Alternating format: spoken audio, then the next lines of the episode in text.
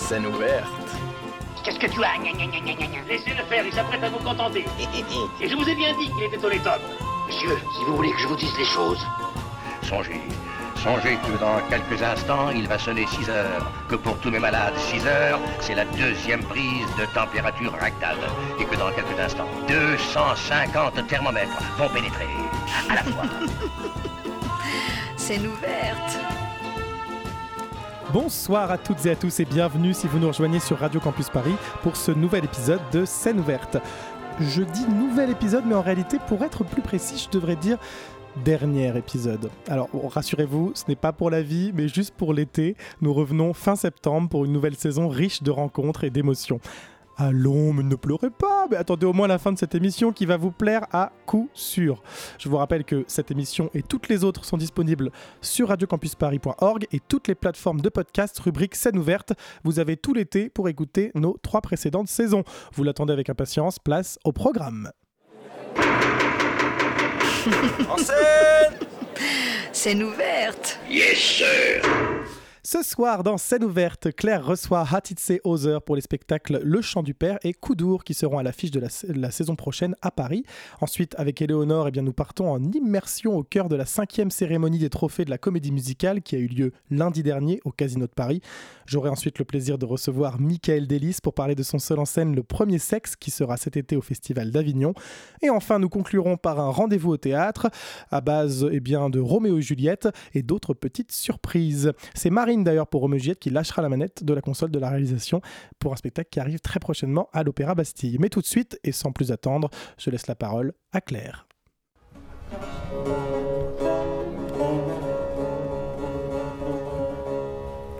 Parfois, quand le père parle, il fait des mélanges.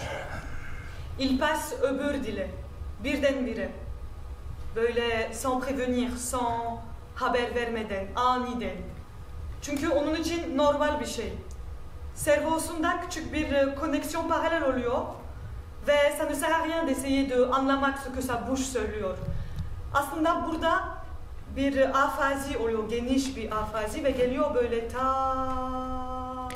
Je ne parle pas le turc.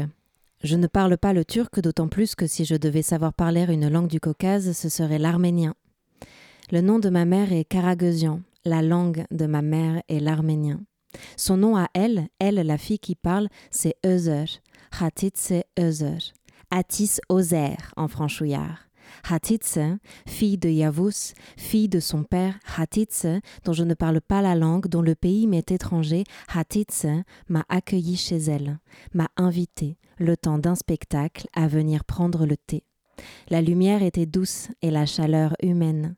Et elle m'a raconté, raconté les histoires légendaires du papa venu en France dans les années 80 pour trouver du travail, histoires à base de fantômes et de patlajan, d'hommes assis dans les cafés parlant du pays originel, de visages aux yeux noirs qui disent la terre lointaine sans même ouvrir la bouche, de cette petite ritournelle intérieure qu'on essaie désespérément de retrouver pour pouvoir se sentir à la maison.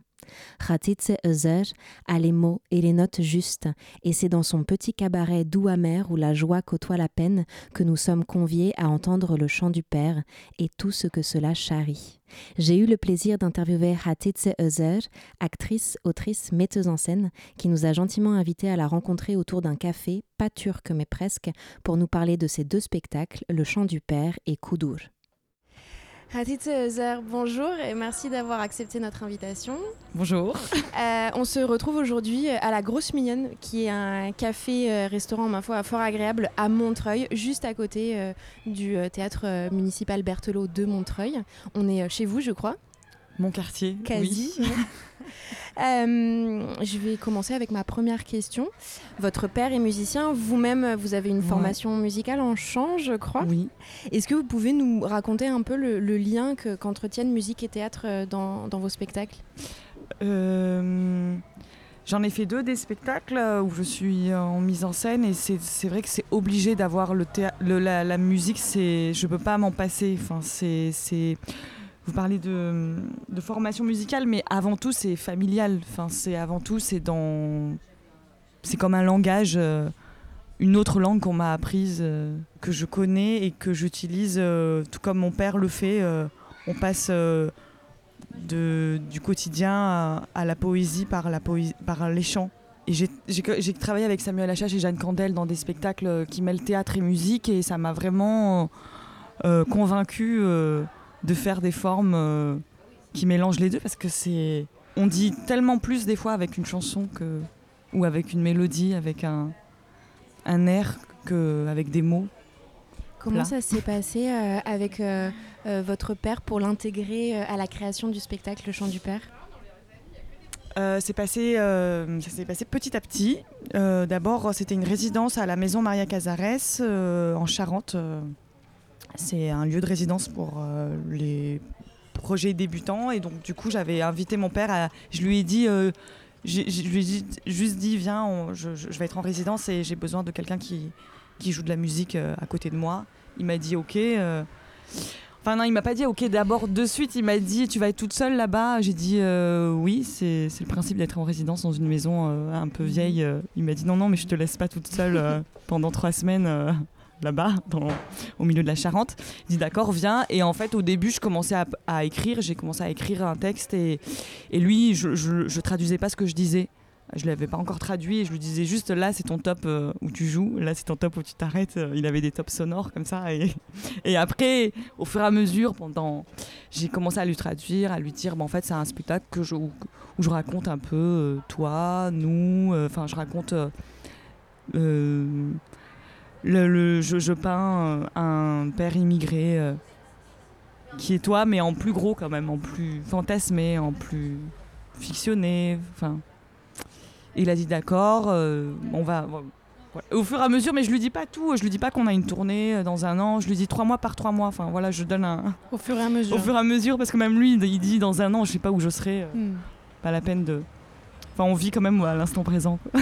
Et mais il est tout de suite venu avec son sas du coup, avec son Oui, je lui ai dit. euh, De toute façon, il peut pas venir euh, sans son saz. euh, il peut pas se Toujours déplacer sans son instrument, son lutte orientale. Mhm.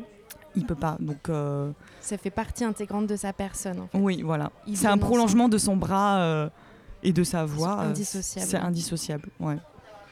C'est une protection aussi. C'est un, Ça marche comme Ouais. un bouclier aussi. un bouclier aussi. C'est c'est une bouée de, de sauvetage aussi. C'est un c'est une sphère, c'est une bulle. Vous voyez quand on- des fois on met les repas dans des Ouais, sous cloche. sous cloche, c'est un peu ça. Ça lui met un petit un- une une atmosphère autour de lui. Mais il est beau en plus cet instrument visuellement, il est installé dans, dans votre scénographie de- Mm. du chant du père jusqu'à ce que euh, Yavouz, Oui. votre papa, arrive sur scène. Il, il est là, il est, Il est suspendu. suspendu Ouais. majestueusement. Et moi je savais pas du tout que votre père allait descendre sur Ah oui scène. Donc c'était la surprise la plus totale. Moi j'étais avec cet instrument magnifique devant moi, je me dis que va-t-il se passer? Et à un moment cet homme descend du public, arrive sur scène et vous dit Ouais. bonjour et s'empare de, de l'instrument. Et pour moi, et il, euh, voilà, il, il fait corps avec et il joue et il chante. Donc voilà, ça a été pour moi euh, genre une, une- une très belle euh, épiphanie à ce moment-là. Quelque chose est advenu et j'ai trouvé ça vraiment, euh, Ah vraiment superbe. Euh, et les, les instruments sont aussi au cœur de, de- de vos mises en scène. D'ailleurs, dans, dans Koudour, euh, vous avez un tambour, un davou. Un davoul, oui. Davou. Euh, vous invitez dans Koudour à un mariage turc. Dans le chant du père, vous nous invitez dans une maison turque. Dans Koudour, on, on danse, on chante. Dans euh, le chant du père, on boit le thé. Est-ce que l'hospitalité, c'est une condition première à la création de vos spectacles? Oh, Je crois que c'est hyper important, ça me constitue, c'est l'hospitalité, c'est vraiment la convivialité, l'hospitalité et considérer les- le public comme des invités à qui on doit faire euh, honneur, à qui, euh, voilà. Et hum, c'est important, c'est important parce qu'on parle à des gens, c'est pas juste un mur euh, de public. euh, J'aime bien voir les gens, il y a toujours un moment donné dans le spectacle où les gens sont éclairés. euh, où je les vois, où on les voit. Et mon père, c'était une condition aussi pour lui de voir les visages. Parce qu'il dit, moi, c'est pas son habitude à lui de jouer devant des murs noirs.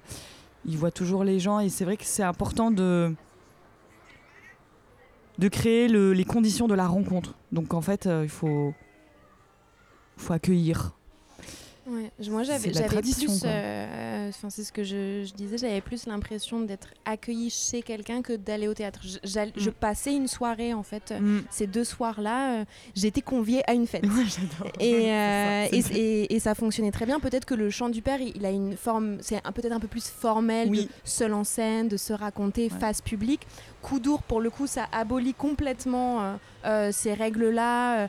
Euh, les gens se lèvent, vous nous invitez à vous rejoindre. Alors certains restent assis dans le public, puis d'autres se joignent à vous pour danser, pour chanter, puis se rasseyent, puis se relèvent. Mhm. Enfin, vraiment, c'est C'est ce qu'on cherche aussi. Et moi, c'est pour... j'aime bien mettre en crise les, les, les codes du théâtre. C'est pour ça qu'à chaque fois, je...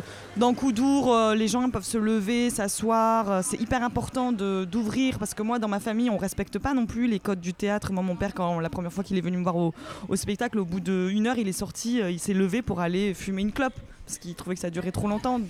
Donc. euh, c'est ça fait partie de la convivialité quoi d'accepter les gens comme ils sont c'est un dialogue quoi bon bah il y a des filles qui parlent en même temps il n'y a pas de problème y Mhm. c'est la vie c'est j'aime bien ça ça enrichit votre, ça enrichit ouais. votre, euh, votre expérience à ce moment-là de d'actrice, mais euh, mon expérience de spectatrice en est aussi enrichie. Ouais. C'est-à-dire qu'il faut aussi euh, accueillir, être Ouais. ouvert au fait que bah, ça bouge autour, Ouais. euh, ça discute et que des choses se passent euh, en, en même temps. Moi, ce qui m'a beaucoup marqué et ce qui, je pense, a fait euh, écho à une expérience euh, familiale personnelle, c'était que pendant Coudour, euh, il y avait à manger. on pouvait manger et boire et on pouvait rentrer dans la salle de spectacle avec sa nourriture, avec sa boisson. Et ça, j'ai trouvé ça exceptionnel. Je l'ai fait moi-même. C'était très bon d'ailleurs. Et, c'est ce qui m'a rappelé. Moi, je viens d'une famille d'origine arménienne. C'est ce qui m'a rappelé le spectacle euh, à la maison, ou la, le mariage, euh, le baptême, la fête à la maison, ou euh, jusque dans des endroits les plus sacrés, un lieu de culte par exemple, ou une, une intimité familiale dans la maison, la nourriture s'amène jusque-là. Euh, été touchée par cette chaleur, mais j'ai aussi été touchée par... euh, il y avait quelque chose de très doux, mais il y avait aussi quelque chose de très dur dans vos spectacles et dans ce que vous racontez. Si on essaye de lier les deux, que moi j'ai vu Coudour et le chant du père, on peut dire que euh, ça fonctionne un peu comme un diptyque de la perte. En tout cas, moi c'est comme ça que je l'ai reçu. Coudour, c'est selon vos mots, parce qu'il n'y a pas de traduction en français, on n'a pas le mot en français, ça veut dire mourir d'un désir inassouvi. Et dans le chant du père, vous racontez l'histoire d'un homme qui a perdu euh, sa, terre natale. Qu'est-ce que vos spectacles disent de la mélancolie? Ah, c'est la joie dans la mélancolie, c'est la joie d'être très mélancolique, la joie d'être très triste que j'ai appris euh, de manière euh, familiale quoi. C'est la joie de plonger, il y a une joie dans la tristesse infinie, dans le fait de de, de s'épancher dans le drame, s'épancher dans la dans les récits d'exil ou des récits de séparation, de toutes les formes de séparation qui vont de la terre, la séparation de la terre à la séparation amoureuse, qui sont mises sur le même plan dans les chants, dans les poèmes chantés. Et c'est cette euh, joie cathartique qui fait que quand on y plonge, on y va à fond. On, est, euh, on en fait des, tonnes. Même, il y a une scène de la table, par exemple, euh, dans Coudour, où, où c'est presque du théâtre euh, un peu euh, mime, enfin pas mime, enfin je sais pas comment. Ouais, c'est de la plongée dans ça et ça, ça, ça nous, ça délivre. C'est pour nous délivrer de cette tristesse quotidienne qu'on peut avoir, du manque, euh, de la séparation, de la perte et cette joie extrême à perdre. Enfin, c'est un truc. euh, ce qui est, ce qui est très beau, c'est qu'on s'y complaît jamais. C'est pas de la complaisance, c'est de la Ouais. sublimation. à quelque chose, on va se transformer Ouais. via ça, quoi. Et on est à porte de la grandeur et, euh, euh, et ça se retrouve euh, dans les paroles des chansons que vous nous traduisez parfois. Est-ce que il y a une chanson qui vous vient ou, vous pourriez nous dire un texte euh, d'une chanson qui, comme ça, euh, euh, sublime la perte de l'être aimé? Bah, Il y a une chanson dans Coudour, mais toutes les chansons. mais par exemple, dans à un moment, j'ai aimé un homme, un Rome, qui est turc, Rome, Rome de Turquie. J'ai aimé un Rome, on m'a dit que ce n'était pas possible. et là, et juste après, bah, tu as toute la chanson pour dire que c'est pas possible. et que tu meurs de désir pour lui et tu tu peux pas assouvir ton désir. Et c'est Le coup dur, il est là. ouais, le coup. dur, il est là. Et puis c'est. hum, Il y a quelqu'un qui me disait, qui m'a dit ça il y a récemment, il dit tous les Turcs sont amoureux, sont des amoureux impossibles. Et, Ça veut euh, dire beaucoup. C'est quelque chose qu'on porte, euh, je sais, c'est c'est étrange, hein, beaucoup, hein, Mhm, des mhm. hommes, les, tout le monde a, un- tout le monde ressasse une perte d'un amour, la perte d'un amour, euh, ouais. Et c'est- beau d'en faire euh, matière artistique. Ouais. Parce que c'est aussi ça qui apporte Oui. la vie Mais à, à le- vos créations. Ouais, et c'est ça qui apporte bah, le fait de- d'écrire des chansons, d'écrire des poèmes, qui fait que, aussi de, de- de le transformer, de le sublimer, de de- d'essayer d'en dé- de s'en délivrer en, en jouant du tambour, en, en, en- en malaxant son mal comme ça par euh, la musique, les chants, en partageant. En- et en, faire quelque chose de partageable où tout le monde euh, a envie de plonger dedans et de danser aussi, de, se partager, d'essayer de, pétrir son, sa mélancolie par la danse.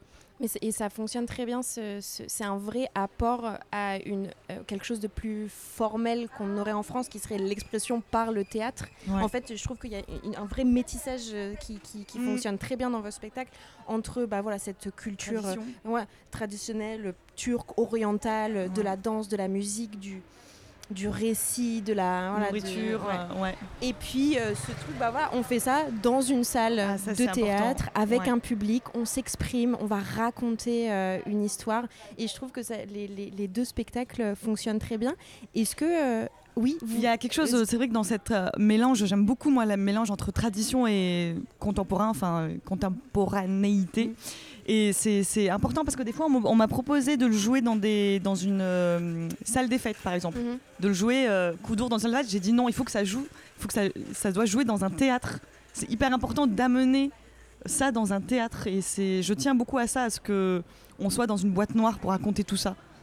Ça c'est le mélange qui est beau, enfin c'est ça qui fait que Et la représentation de Coudour que j'ai vue, c'était euh, au, théâtre euh, Ouais. euh, municipal Berthelot Oui. de Montreuil. On est en effet dans une salle de spectacle, mais par votre narration, vous nous invitez Ouais. et vous nous replacez dans cette salle des fêtes, dans cette petite ville de Dordogne, Oui. Périgord. Oui, dans le Périgord. Je me reconnais aussi parce que de ma mère, je suis euh, arménienne et de mon père, je suis périgourdine. Alors vraiment, euh, Ah d'accord, les- tous les chemins se croisent. Est-ce que vous savez comment euh, votre famille euh, reçoit euh, vos, vos spectacles? Ma famille est très fière. J'ai la chance d'avoir une famille très encourageante, euh, même s'il a fallu se battre euh, pour faire euh, ce métier à un moment donné. Mais quand tu viens voir un spectacle, tu ne peux que, comment dire, dire oui à toute cette joie partagée, à tout ce bonheur partagé, à toute cette, cette, cette générosité qui, se, qui cette rencontre. Enfin, c'est donc en- quand ils viennent voir les spectacles, ils sont vraiment très Mais la fierté, c'est un la beau mot, fierté, hein. ouais, fierté. Et aussi, il, rit beaucoup de voir ce que je fais de tout ce que j'ai vécu. Enfin, parce que j'invente euh, beaucoup de choses. Il y a une part de Mhm, mystère. Et comme je disais l'autre fois, je disais en fait, dans le- quand j'invite les gens, par exemple, dans Coudour, dans, je suis avec des musiciens de jazz qui viennent du jazz qui ne connaissent pas ces mariages. Et je suis la seule à savoir exactement ce qui se passe dans cette salle des fêtes. Donc en fait, comme je suis la seule, je peux aussi raconter ce que je veux. Mhm. C'est moi qui détiens la vérité, mais j'en joue avec la, je, je joue avec cette vérité. J'exagère, je. C'est ça qui est très. Et quand les, les, les, les gens qui connaissent ce genre de mariage euh, viennent, il y a. Franchement, je vous dis la vérité, il y a vraiment 60% qui, qui sont déformés. Mais Mhm. c'est de la déformation à partir de, la réalité. Mhm. C'est des traits C'est grossis, euh, c'est adapté. Mhm. c'est euh, et c'est vraiment. On voit quand on connaît les gens qui connaissent les, ce genre de mariage, on voit que c'est le- par le regard de la petite fille, de l'enfant. C'est un regard. euh, À sa hauteur, ouais. ouais. Dans cette incroyable robe euh. pailletée. Oui, et puis je joue aussi beaucoup avec les codes euh, du monde euh, oriental, tradition. Moi, je sais que de- je sais ce que je renvoie quand je mets une robe comme ça et je me maquille. euh, j'ai l'impression d'être, euh, ouais, d'être, je sais pas, je, je- je joue avec le. J'ai une image, moi. J'ai, une image mille et une nuits. Je sais, enfin, il y a un truc j'aime bien Ça jouer avec ces, scintille. ces- ces- ces codes. J'adore les paillettes. J'adore. Enfin, dans la vie de tous les jours, non, mais j'adore. Je, je sais que dans, en Turquie, moi, toutes mes cousines, elles se maquillent beaucoup. Il y a vraiment un, culte Mais c'est spectaculaire aussi. voilà, c'est spectaculaire, c'est quelque chose Mm. de. On aime la féminité, on aime les courbes, on, f- on, on, on met en avant le fait d'être femme. Et puis, vous savez qu'il y a un truc où, en ce moment, on défend aussi le non-binaire, où on, on veut enlever les catégorisations de genre. Moi-même, dans la vie, je suis comme ça. Enfin, je suis pas très. euh, euh, je m'en fous, quoi, des codes euh, de genre pour moi. Mais dans le spectacle, dans- il y a quelque chose où j'adore aller dans la féminité, j'adore joue la aller féminité. dans la sirène orientale ouais. pour, mais avec euh, beaucoup d'humour, quoi. Enfin, je, j'adore jouer avec cette image et je me dis, les gens, c'est comme s'ils avaient en- devant eux une espèce, un, comme je sais un petit serpent du, du- de, de l'Orient, un peu un- Ouais, ça une image animée du, Ouais. du- de ce qui fantasme euh, le, le- de l'Orient et j'adore jouer avec ça, jouer, j'adore, j'adore ça. Bah, de la même manière que dans le chant du père, votre, votre père surgit du public. Dans Coudour, en tout cas euh, à Montreuil, vous surgissiez du public. Moi, j'étais au premier rang. Je me suis dit, super, je vais super bien la voir et tout. En fait, j'étais Et en tout fait, vous arriviez de derrière, derrière. avec cette robe incroyable et ces talons et vous faisiez une descente d'escalier absolument euh, sublime. L'image, là, j'aime bien. Enfin, c'est le père qui surgit, cette fille qui surgit. C'est toujours euh, montrer ce qu'il y a derrière des, l'étranger qu'on voit. euh, mon père, euh, moi, j'imagine. Enfin, un père immigré qu'on voit souvent dans des bars euh, comme celui-là, euh, qui peut jouer aux cartes là au fond de la salle, euh, voir ce qu'il y a derrière lui. Enfin, Et derrière le derrière. sourire qu'il a Ouais, en toute derrière le sourire. c'est important, je me suis longtemps dit, mais j'ai encore un spectacle où ça parle de moi, enfin pourquoi je suis d'origine immigrée et je parle de ça. C'est intéressant, je me suis posé beaucoup la question de... Mais je me dis, si moi je le fais pas, personne va le faire en fait. Qui va le faire? Ces récits-là, qui va le faire en fait? Oui, il y a un important. travail de, de mémoire en fait Ouais. dont vous vous emparez. De mémoire, de raconter des récits euh, manquants. Et si c'est votre mouvement premier, il faut le suivre, quoi. Ouais. Il faut plonger. Ouais. Merci à vous pour cette euh, interview, c'était très enrichissant. Je vous souhaite euh, Merci. le meilleur pour la suite. Merci, merci à vous. Vous venez d'entendre la parole précieuse de Hatitse Other. On remercie également le Café La Grosse Mignonne à Montreuil pour son accueil. C'est le moment agenda. Donc il y a deux spectacles. Le spectacle Coudour est à retrouver le 14 septembre au Chaînon Manquant à Laval, le 29 septembre au Théâtre de la Foudre à Petit-Quevilly, le 14 octobre à l'Imagine Scène à Terrasson en Dordogne et le 8 décembre à l'espace culturel André Malraux au Kremlin Bicêtre et sera en tournée début 2024. Quant au Chant du Père, il se jouera les 7 et 8 novembre au Centre culturel Robert Desnos de Rissorangis dans l'Essonne et du 12 au 21 janvier 2024 à la MC 93 de Bobigny, puis en tournée dans toute la France courant 2024. J'espère que vous aviez de quoi noter parce qu'il y avait beaucoup d'informations. Je vous propose tout de suite une petite pause musicale, mais je vais laisser Claire euh, dire le titre parce que vraiment je. Le titre du morceau est en Mhm. turc, donc euh, je m'y colle. Ça s'appelle Mevlam bir çok det vermiş, interprété par le papa de Hatitse qui s'appelle Yavuz Özer. Et on se retrouve juste après pour les trophées de la comédie musicale.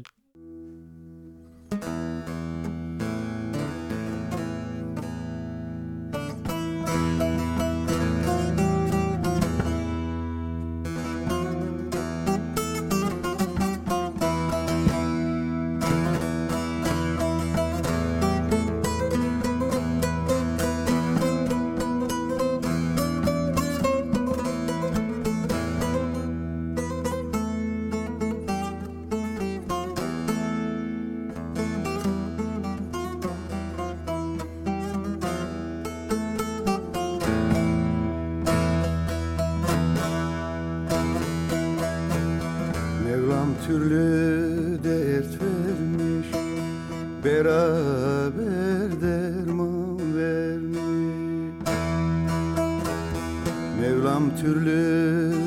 dert vermiş Beraber derman vermiş.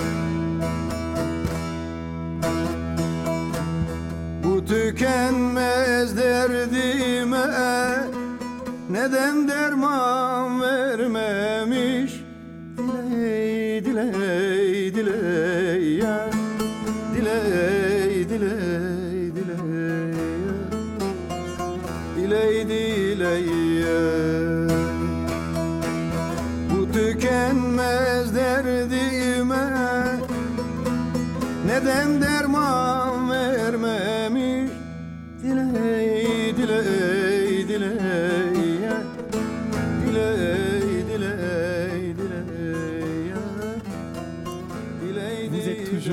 Radio Campus Paris dans l'émission Scène ouverte. Et je retrouve à mes côtés après cette charmante pause musicale Éléonore. Bien le bonsoir Éléonore. Bonsoir, bonsoir. Il y a deux semaines, on vous avait parlé des trophées de la comédie musicale. Eh bien, nous nous y sommes rendus lundi dernier. Et oui, c'était vraiment génial. Alors moi, je vous propose eh bien, de nous rendre au sein du hall du Casino de Paris, puisque eh bien, Éléonore et moi, munis de nos deux petits micros, nous nous sommes plongés dans l'effervescence de cette cérémonie. Attention, top, c'est parti.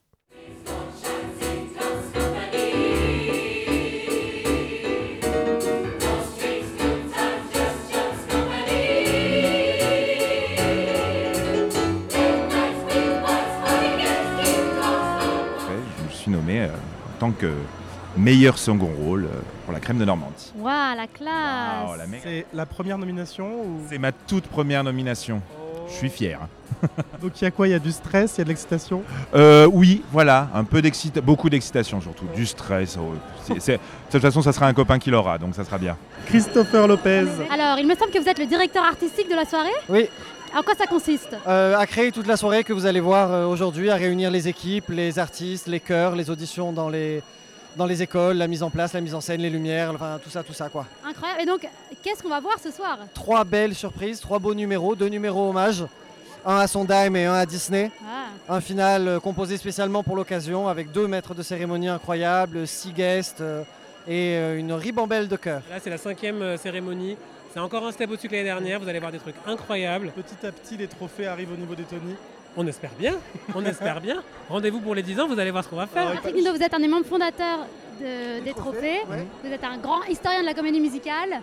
Qu'est-ce que ça représente ce soir, les trophées, pour Ah, vous ce soir, c'est un accomplissement. C'est carrément euh, la cinquième année, la deuxième année au Casino de Paris. On est complet ce soir en plus, donc on est super content. Ça fait un mois et demi qu'on travaille rien que sur la cérémonie et depuis septembre dernier sur euh, tous les trophées en fait. Vous êtes nommé Alors ce on est avec soir l'équipe d'Ego System. Très heureux d'être ici.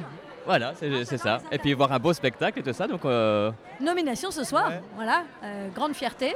Et puis bah, on, euh, on verra. Ouais, on croise les doigts quoi. Voilà. Oui, on serait fiers d'avoir un, un petit trophée. Comment ça va, Jeanne Vous nommez dans les spectacles. Et spectatrice avant tout. Ça fait du bien de Écosystème voir Starmania. d'aller voir euh, quelque chose sur scène. Ouais. Ouais, écosystème et Starmania. Ouais. Et alors, euh, ton cœur balance entre les deux? Ah mon dieu, évidemment.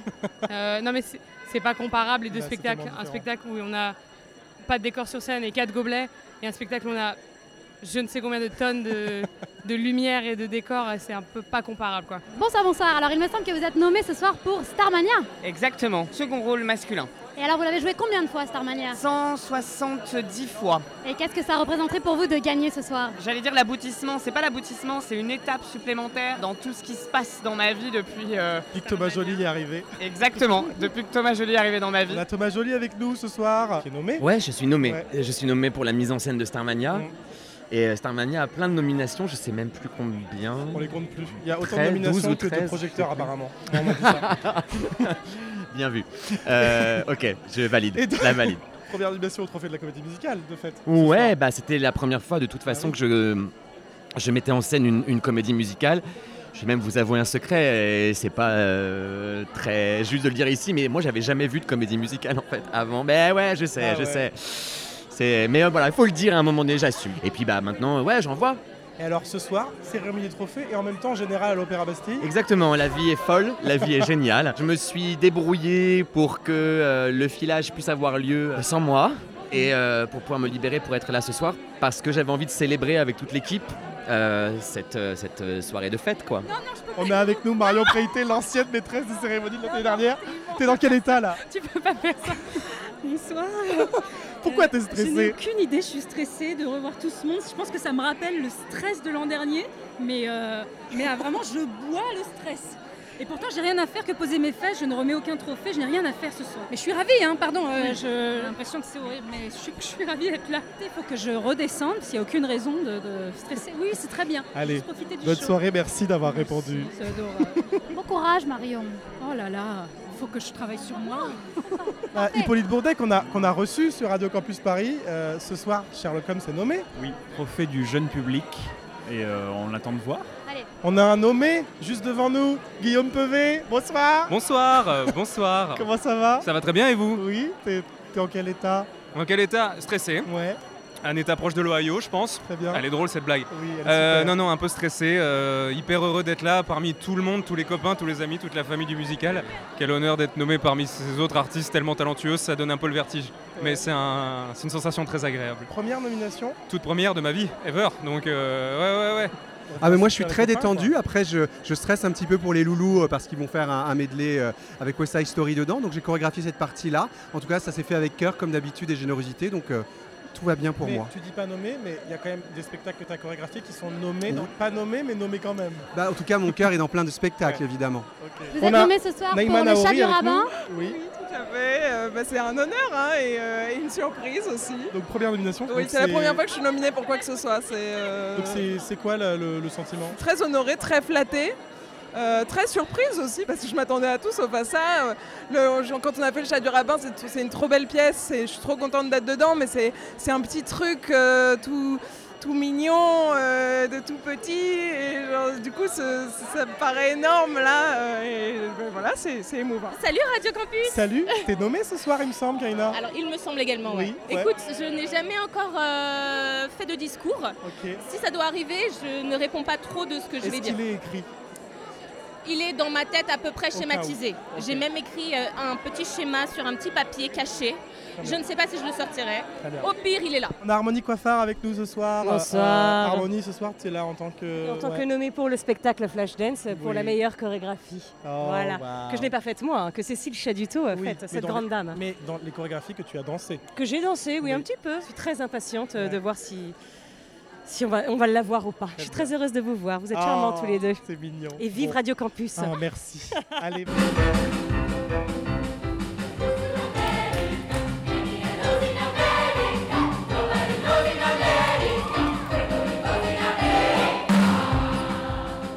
Nous avons eu le plaisir d'entendre Jeff Broussou, Christopher Lopez, Thomas Berneuil, Patrick Nilo, l'équipe d'Ego System, Adrien Birivicente, Chloé Horry, Marie Glorieux, Jeanne Jérôme, Adrien Fruy, Thomas Joly, Marion Préité, Hippolyte Bourdet, Guillaume Pevet, Johan Nuss, Neima Naouri Kaina Blada, et Harmonie Coiffard. qui ont tous gentiment bien voulu répondre à notre micro malgré parfois le stress et, euh, et l'intensité parce que c'était vraiment juste avant. Et vous pouvez le retrouver le palmarès complet des trophées de la comédie musicale sur le site des trophées ou bien directement sur les réseaux sociaux. Merci beaucoup et puis à l'année prochaine pour la sixième cérémonie. En scène Scène ouverte. Yes, sir.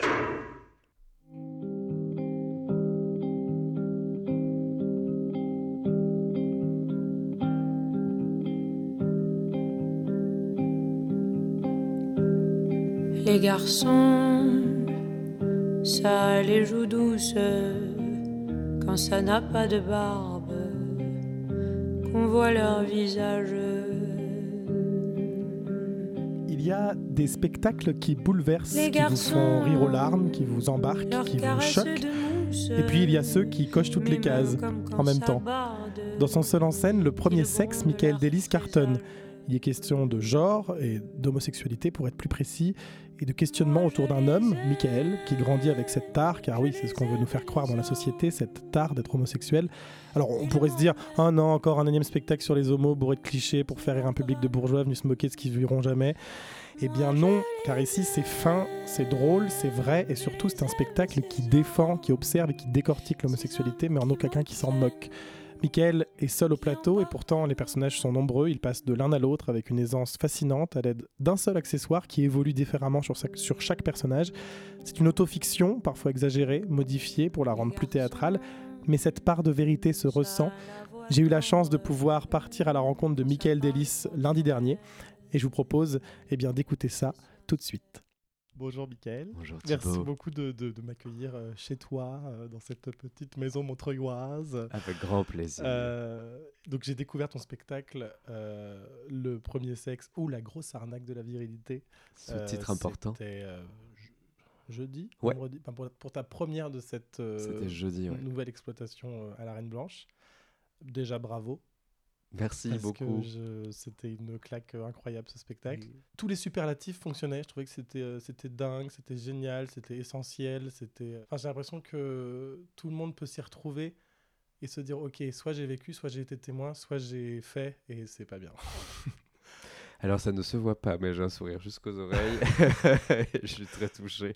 Merci beaucoup, ça me fait très plaisir. Alors d'où vient euh, ce spectacle Parce que là, il a déjà joué, en fait. Il a déjà joué, il a déjà joué euh, de mai à juin dernier à la Reine Blanche dans la petite salle. Euh, comme ça s'est très bien passé. été upgradé Mmh, complètement, donc dans la grande salle. Et en plus, ils se sont proposés de me produire. Et donc, ils m'emmènent à Avignon cet été. Et le, le point de départ, c'était une carte blanche de Tête de la Loge, qui était dirigée à l'époque par Alice Vivier et Lucas Bonifay, qui sont euh, deux amours. Et euh, qui m'avaient dit, après un spectacle que j'avais fait là-bas qui a bien marché, ah tiens, euh, il y a une journée, tu fais ce que tu veux. Je dis ok. Et puis ils m'ont dit, en fait, tu as quatre dates. Je dis, ah c'est pas pareil déjà. Et, et j'avais envie de, de réfléchir sur la question du genre. À la base, il y avait un texte euh, pro-féministe. Tiens, j'avais, écrit un truc en alexandrin pour, euh, pour une femme. Tout- tout- facile. un truc un peu facile. Euh, et, et après, en parlant de ça avec une copine dont je parle d'ailleurs, Rebecca Chaillon, euh, qui est venue voir le spectacle hier. Et euh, qui m'a dit, bah, justement, c'est une des Absolument incroyable, elle aussi, d'ailleurs. extraordinaire, extraordinaire, et qui m'a dit bah, quand est-ce que tu t'occupes de ta bite? Parce qu'on s'est parlé de nos chattes, nous.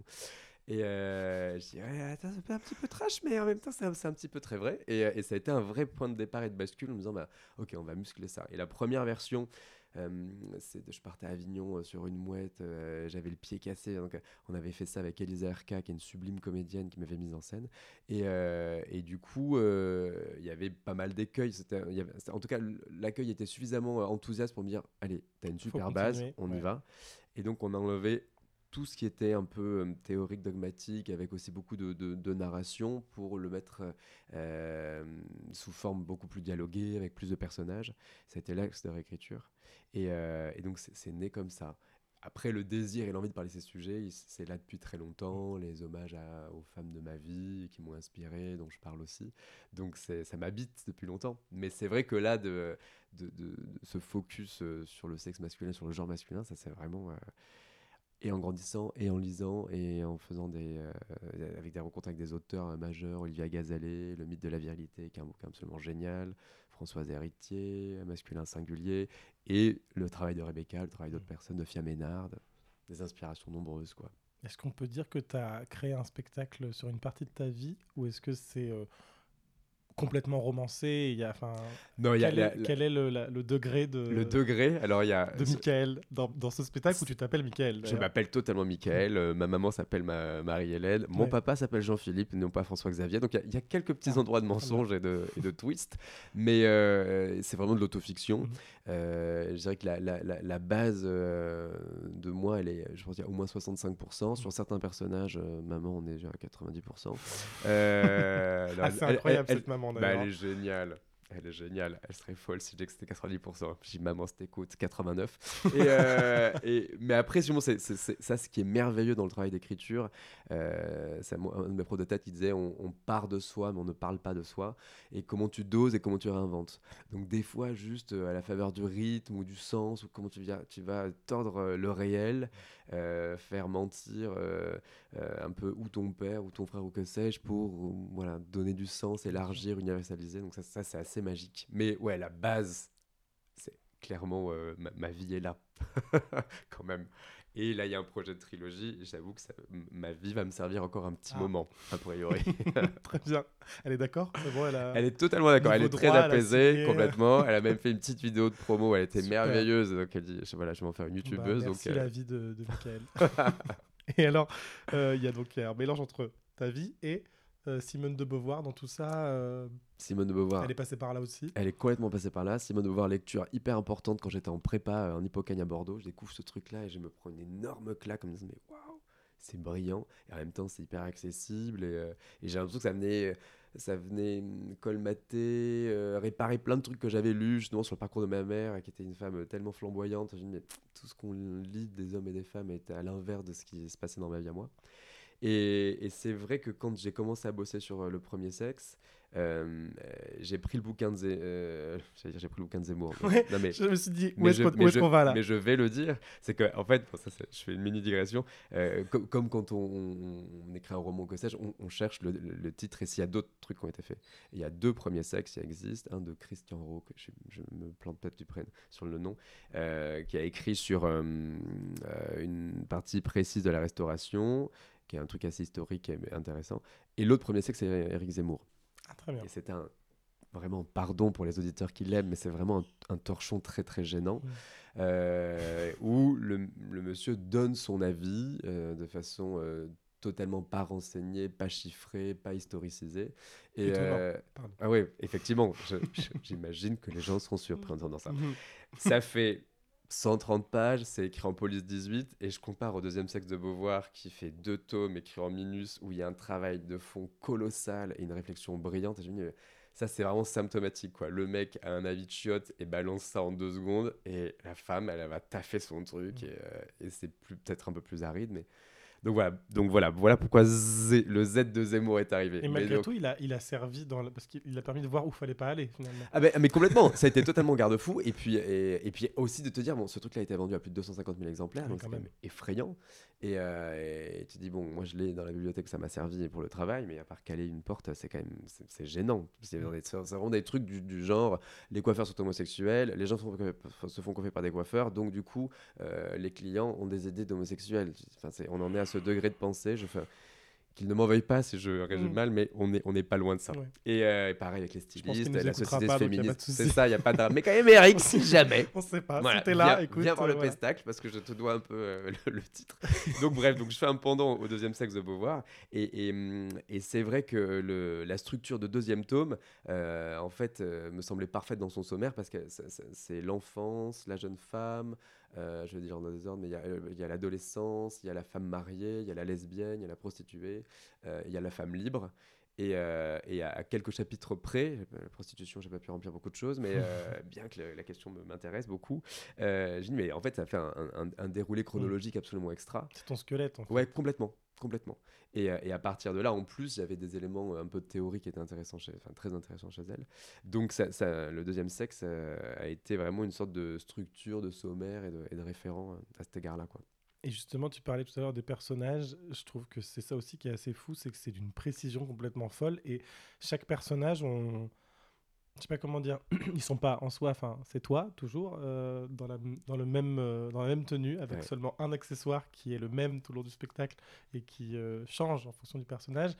Et chaque personnage, on, on- je sais pas comment dire, on s'y, on s'y attache et on le, et il est très, ils sont, enfin, ils sont très précis, très euh, caractérisés. Il y a des lumières qui l'accompagnent. Il y a, il y a toute une mise en scène qui fait que c'est assez précis. Ouais. Euh, comment euh, comment s'est passé ce travail euh, des personnages? Ce travail-là, il a été très, j'allais dire, abordé, ébauché déjà avec Elisa Erka qui avait fait Mm. la première version, qui est une comédienne sensationnelle, qui est une très bonne amie, qui est extrêmement drôle, qui a un sens du rythme totalement fou. Et, et Vladimir Perrin qui a pris Ouais, la suite, ça, là. ensuite a été extrêmement vigilant à ça aussi. Et, euh, et justement sur euh, les axes, les corps, les regards, donner un, un physique, une tenue à chacun. euh, ça, les deux, ils ont fait un travail remarquable à cet égard-là. Moi, c'est aussi ce que j'aime en tant que spectateur. C'est aussi mon goût de euh, d'avoir des, des images, des choses très nettes en, en quelques lignes, en quelques phrases, en quelques. Parce qu'ils ont tous un corps, ils ont tous Ouais. une voix, ils ont tous Complètement, ouais. oui. On a essayé de creuser ça énormément. Et il y a un, un des petits rituels que je fais avant de monter sur scène, c'est c'est de refaire tout le parcours en accéléré du spectacle, juste corporellement, et donc de passer par tous ces corps en les extrémisant à mort pour vraiment sentir les différentes postures. Et C'est un truc que j'aime beaucoup faire et que Vlad m'a encouragé à faire. Et, euh, et après, il y a aussi le travail de lumière de Jago qui, a, qui a fait un boulot de dingue, qui vient aussi, euh, je vois par exemple le personnage du psy, c'est- c'est des lumières qui tapent euh, de- depuis, le- depuis les cintres, et donc juste d'avoir une rotation un peu de, un peu de cervicale, ça vient t'écraser le truc. Donc c'est vrai que c'est hyper agréable parce que tu as l'impression que tu modèles ton truc. Ma mère, elle est céramiste. Et du coup, j'ai l'impression d'être une sorte de bout de glaise. Et Vlad, on aime bien travailler ce matériau aussi au plateau. Donc euh, donc c'est vrai qu'il y avait cette exigence-là et ce truc-là. Et qui euh, est jubilatoire en tant que comédien. Plus tu pousses, plus tu affines, plus tu... Ça, c'est extraordinaire à faire. Quoi. Parce que tu alternes entre les personnages, mais tu alternes aussi entre les, les styles, parce que d'un seul coup, tu passes sur du, presque sur du stand-up, on va dire, quand tu passes sur la, la- Ouais. le per- ton personnage à toi, vraiment, de, Michael, où là, même les lumières switch sur euh, presque un, un, un service un peu, enfin, il y a quelque Ouais. chose qui donne un effet, euh, un effet de, de rupture, quoi, soudaine. Ouais. Et là aussi, la lumière vient, enfin, je trouve, est complètement au service de ça. Ouais. Totalement. Euh, Jago euh, tenait à ce qu'il y ait ce code-là, où dès lors qu'on on bascule en narration, en fait, on, on a, on a deux rampes euh, de LED qui sont sur, sur pied, que ce soit effectivement qu'elles soient euh, poussées au max, pour créer ce, ce rapport de proximité, dire voilà, en fait, euh, je vous livre un truc hyper intime, l'idée c'est de vous inviter là-dedans, et de, on est au même niveau, même si là sur cette ligne c'est un peu surélevé. Euh, Ouais, mais on est au même niveau. C'est d'aller voilà, d'aller chercher, de dire je vous donne la main et je vous je pars de Mm. moi et je vous emmène dans ces petites histoires. Mais effectivement, euh, ces, allers-retours et cette bascule euh, sont, sont très soutenus par le travail de rythme euh, que procure la lumière aussi, complètement. Et c'était important d'avoir aussi euh, des regards extérieurs pour toi de... Indispensable. Ça, je dis toujours, un seul en scène, c'est hein, 15 000 en coulisses. Euh, on est hyper nombreux et tout le monde a été extrêmement précieux. Euh, Elisa, Vladimir on- on- sont ceux qui ont apporté la plus grosse patte, mais il y a Clément Le Disquet que je dois citer, qui est un danseur avec qui je travaille, qui est un mec prodigieux, qui m'a fait un gros travail de corps quand on était justement au CDN de Rouen euh, à l'époque euh, où David Bobet bossait là-bas. Euh, Il y a Élise Roth, qui est une de mes comédiennes fétiches et amies, et qui a été merveilleuse aussi, et mon frère jumeau, qui a pris la main sur l'avant-première qu'on a fait dans le sud-ouest. Et euh, pendant une semaine qui a été d'une présence et, euh, et d'un regard absolument dingue. La dernière touche, le dernier regard très important, c'était celui de mon frère jumeau. Euh, j'ai fait une avant-première dans le sud-ouest et chez il faut, un travail remarquable que fait Yacine euh, Sif El Islam et euh, Benjamin Yousfi qui dirigent euh, l'avant-poste où je- les, que les jeunes aillent là-bas. Il y a des, des résidences extraordinaires et c'est un lieu superbe. Et donc j'ai fait, c'est une ancienne prison pour femmes et l'avant-première j'ai fait dans une cour où les prisonnières allaient fumer leur clope ou marcher. Donc Wow. sur un projet un peu féministe, ça, ça- ça a quand même sacrément de la gueule. Il y avait ma mère au premier rang, c'est très drôle. Qui à la fin levée en disant C'est moi Bon, ça va, elle a bien pris le spectacle. Bref, et donc mon frère m'a accompagné sur tout ça. Et, euh, et ce qui était super, c'est qu'il avait l'intelligence, de, pareil, de, de, de voir plus grand que euh, ce qui nous concernait, la famille, la véracité, et de penser, pareil, en termes de rythme, de structure, de précision. Euh, et ça, c'était remarquable. Il il- par exemple, c'est lui qui a réussi à ce qu'on trouve. euh, Moi, je bloquais un peu sur la fin. J'ai eu, avec chaque confinement et chaque report de, de première, j'ai réécrit à chaque fois pour retrouver du désir, mais aussi parce que euh, il y avait une scène qui n'étais pas satisfait. Et, euh, et c'est avec David qu'on a réussi à, à la caler. Et c'est une scène qui est très importante, celle face à face avec le père, et qui est une scène que j'adore et, euh, et que je lui dois. Donc ça, ça qui est beau, c'est que ce spectacle, en fait, il a pris presque 4 ans euh, avec les, les reports et les réécritures, et que chaque apport a été euh, fondamental. Quoi. Et je me demande d'ailleurs si c'est pas cette scène-là où le père est beaucoup plus grand que toi. Ouais. Il y a quelque chose, il y a une, je me souviens plus avec quel personnage c'est, mais il y a un rapport entre toi qui, est- qui regarde vraiment vers le haut et le père qui est, qui est beaucoup plus grand. Et tu fais la même taille puisque c'est toi qui fais les Ouais. deux personnages. Et pourtant, vraiment, enfin, je sais pas, c'est fou, c'est juste un regard, c'est juste une attitude, mais on, mais on, on- on se représente vraiment Ouais, ce- ouais, cette chose-là. différence de taille, ouais. Et, euh, et ça m'avait, euh, ça m'avait frappé.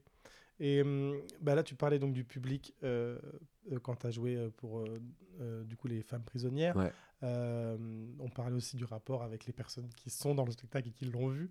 Euh, de manière générale, euh, les réactions du public, euh, comment ça euh, se passe? c'est, euh, vraiment assez sidérant. Mhm. J'ai, la, la chance de faire ce métier depuis 20 ans, de, de- vraiment euh, de façon continue. Je sais que je fais vraiment partie des, des gros privilégiés. Mais j'ai rarement euh, eu un accueil aussi unanime. euh, la, la presse a été complètement dingue. J'ai vu que tu avais eu ton quatrième T. J'ai eu mon quatrième. Après en avoir eu trois chez Télérama. Je suis un portrait sublime dans scène web avec Marie Plantin, Le Monde. C'était très beau. Là, il y a, y a un spectateur qui me dire Ah oui, j'avais, lu ce portrait dans Le Monde de Sandrine Blanchard qui était très sensible, qui s'en souvenait encore un an après. Et, euh, et l'accueil, c'est très fou. Euh, parce que forcément, on a toujours un peu peur de se dire bon, et- et qui est-ce que ça concerne, ma vie, mon œuvre, euh, mon nombril et mon zizi, quoi. Et, euh, et est-ce que je vais arriver à avoir un truc suffisamment large pour que ça happe et que ça intéresse? En l'occurrence, c'est ce qui semble se passer. Oui. Et c'est vrai que là, sur les quatre dates, j'ai des retours très très beaux. Là, il y avait un, un couple hier venu via Télérama, sexagénaire, l'âge de mes parents à peu près, qui me tarissent pas d'éloges. C'est déjà totalement bouleversant parce que vraiment, ils disaient voilà, c'est génial, bravo. Puis on a un fils qui est danseur, euh, qui a le même parcours que vous et on a l'impression de le comprendre mieux. Je, je te raconte ça, j'ai envie de pleurer. On a l'impression de le comprendre mieux. Et là, elle me prend dans ses bras, je peux vous embrasser pour vous remercier. Tu dis, ah, putain. Et donc, tu dis, bah, oh, voilà, faire ce métier jusqu'à la fin de sa vie pour, faire, pour f- vivre ça, c'est trop, trop, trop sublime. Et, un, et un, un- un autre monsieur adorable qui avait gardé son billet, il avait écrit dessus, il me le donne dans la main en tremblant. Je dis, je, je lirai ça en rentrant. Et il y avait juste écrit merci dessus. Et quand tu vois, tu dis, bah, en fait, euh, c'était sûrement, c'est ce que je pourrais être moi dans 20 ans, ce monsieur, c'est ce qu'il a dû être quand il m'a vu sur scène. Et donc ouais, non, c'est c'est vraiment époustouflant euh, de, de vivre ça, euh, de voir que ça parle à, à la communauté homosexuelle parce qu'il est question d'homosexualité, mais que ça Mais parle que. aux hommes parce que j'ai j'ai des papas qui sont venus avec leurs filles et qui disent mais voilà euh, c'est nous aussi quoi euh, la, la question du rejet du genre de d'être oppressé par d'autres mecs qui sont plus écrasants euh, à l'intérieur même de la, de, la masculinité donc donc ouais non l'accueil il est euh, je, là je je suis sur un nuage ces quatre jours étaient euh, J'arrête pas d'envoyer des messages à la direction et aux copains pour faire des résumés, voilà, je, euh, je suis une sorte de petite transe. Euh, vraiment quotidienne, donc l'accueil est dingue. Une transe qui va continuer puisque tu pars euh, au Festival d'Avignon. Le grand festival Au ouais. théâtre de la Reine Blanche toujours, mais Toujours, donc ouais. là-bas, donc c'est du 7 au 25 juillet. Exactement, c'est à 20h. à 20 On m'a donné le bel horaire, l'horaire des grands. Incroyable. Incroyable. Non, puis c'est, c'est, je suis très heureux parce que c'est vraiment une maison, la Reine Blanche, et puis l'équipe est tellement agréable. Et sont- on est logé juste au-dessus, il y a un truc vraiment de, ouais, de famille. Et, euh, et la prog est super cette année, il y a des trucs super bien. J'ai vu un solo qui s'appelle Diego, euh, mis en scène par euh, Barthélemy Fortier, qui est vraiment super. Juste après moi, il y a un, un spectacle qui a l'air complètement dingo de, de Pierre Note. Donc c'est, je suis hyper content parce que vraiment, quand tu vois qu'il y a un truc très homogène, un autre spectacle qui s'appelle L'homme d'à côté, où aussi ça, ça questionne pareil le genre. Et, donc euh, ça, ça me fait très plaisir. Et, et puis, c'est toujours ce truc-là de, de délocaliser, de voir comment ça répond ailleurs. Que... Parce qu'on peut se dire que c'est toujours des problématiques un peu, euh, un peu parisiennes, un peu machin. Bon, en vrai, c'est juste sociétal et, et mondial, et qu'il faut qu'on s'empare de ça. Et justement, d'avoir joué à l'Aréole dans le sud-ouest, où je voyais qu'il y avait à la fois ma maman, euh, des conseillers, des élus, des voisins et des gens que je ne connaissais pas du tout, qui étaient unanimement contents et debout, tu te dis, bon, en fait, ça va. Ça parle à tout le monde. Pareil. Et ça, c'est agréable. ouais. Donc, ouais, Avignon, ce drôle de festival. Bah, on te souhaite euh, le meilleur à Avignon. Là, t'as- t'es parti sur un. T'as eu un beau trampoline avant. Ouais, exactement. je voulais ça. Je voulais un petit trampoline tremplin Ouais. et là, je pouvais pas rêver mieux. Ouais. Donc, je suis trop content. Trop bien. Merci. Merci à toi infiniment. Vous venez d'écouter une très belle interview de Michael Delis. Je vous propose d'écouter une chanson qui reste dans le thème et qui, je suis sûr, va lui faire très plaisir. Et on se retrouve juste après.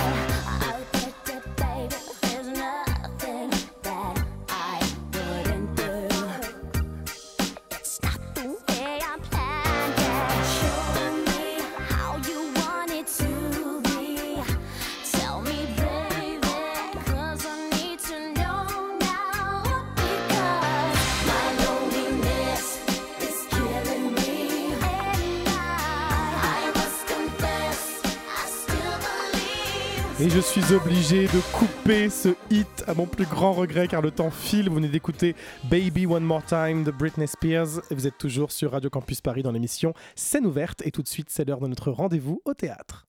J'aimerais aller au théâtre, mais je sais pas quoi voir. Ça tombe bien, c'est l'heure de rendez-vous au théâtre. Rendez-vous au théâtre Tous les 15 jours, on vous partage nos coups de cœur. Rendez-vous, rendez-vous au théâtre. Tout un monde enchanté semble naître devant mes yeux. Ce sont les mots chantés par Juliette, interprétés par Elsa Dressing, dans l'œuvre incontournable de Roméo et Juliette de Charles Gounod, mis en scène par Thomas Joly à l'Opéra Bastille. Les lumières de l'opéra s'éteignent et me voilà, moi, l'adulte hyperactive qui s'est vue s'immobiliser dans son siège aux premières notes somptueusement dirigées par Carlo Rizzi. Levé de rideau. L'effet de surprise est immense. Le décor s'impose à moi, l'escalier monumental du Palais Garnier. À cet instant, c'est un enchaînement d'émotions fortes qui me submerge. Par des effets visuels tels que les faisceaux lumineux traversant sous le berceau la barque où s'uni- s'unira la flamme de ses amants de Vérone. Par le costume étincelant d'un Roméo à paillettes ou d'une Juliette vêtue d'une combinaison au blanc pur. De tenues fantasques au rouge passion, mettant en garde et attirant l'attention. Par des chorégraphies invitant au voguing au milieu d'un battle ou par la danse envoûtante des mariés fantômes. Vous me demanderez, qu'est-ce que Thomas Joly a-t-il à raconter de cette histoire aujourd'hui? Eh bien, de par sa grande générosité envers le public, il a su faire de la tragédie de William Shakespeare et de la clarté et riche composition de Charles Gounod un véritable joyau. Et je peux tout simplement vous dire que mon cœur bat de plaisir encore en y songeant. Après sa première mise en scène de l'opéra Heliogaballo de Francesco Cavalli au Palais Garnier, retrouvez Thomas Joly pour la première fois à l'Opéra Bastille dans Roméo et Juliette jusqu'au 15 juillet à 19h30. Merci beaucoup Marine qui, a, qui était de l'autre côté de la vitre et tu as fait ça avec merveille. Anne-Laure, euh, il me semble que euh, tu veux nous parler d'un spectacle? Oui, et la transition est toute trouvée puisque je vous propose un Roméo et Juliette des abysses. Oh wow. Oui, dans le cadre du Phoenix Festival qui a eu lieu le week-end dernier, j'ai pu découvrir Yoko, la méduse amoureuse d'un sac plastique, qui a été euh, menée d'une main de maître par la compagnie Plié Bagages. Et le pitch est simple. Euh, une petite méduse, Yoko, est perdue dans une forêt d'algues lorsqu'un okni, objet coulant non identifié, délivre accidentellement, accidentellement Yoko des griffes de deux anémones qui allaient s'en servir d'elle pour repas. Il s'appelle Chip, un sac en plastique échappé d'un supermarché qui a voyagé de France jusqu'à l'océan Pacifique au gré des courants. Et bien sûr, il tombe amoureux. Malheur à eux Car ils appartiennent à deux clans rivaux qui se détestent. Comment faire Désobéir? Mais pourquoi? Débute alors pour la jeune Méduse une aventure extraordinaire qui l'emmènera par-delà le continent noir vers le monde inconnu des abysses à la recherche de la source de vie. Sera à Avignon, c'est ça? Oui, et vous pourrez euh, retrouver ce spectacle à Avignon du 7 au 29 juillet à la Luna à 10h. C'est un spectacle qui s'adresse aux enfants à partir de 6 ans, mais aussi à tout public, tellement ce conte philosophique, chorégraphique, théâtral est merveilleux et riche d'enseignements et de poésie. Euh, auteur Thomas Canariato, mise en scène délicieuse Madeleine Fargeau. Vous y retrouverez euh, les comédiens, danseurs, chanteurs.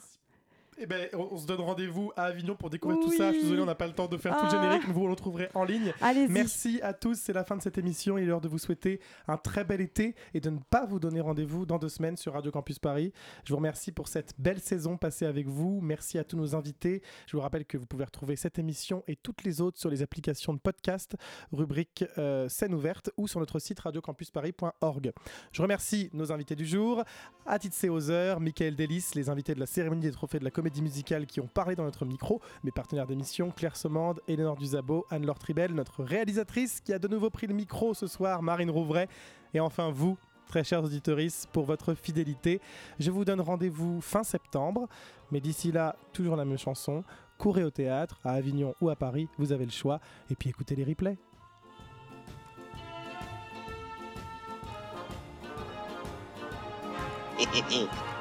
Scène ouverte. Qu'est-ce que tu as? Gna, gna, gna, gna, gna, gna. Laissez-le faire, il s'apprête à vous contenter. Et je vous ai bien dit qu'il était au top.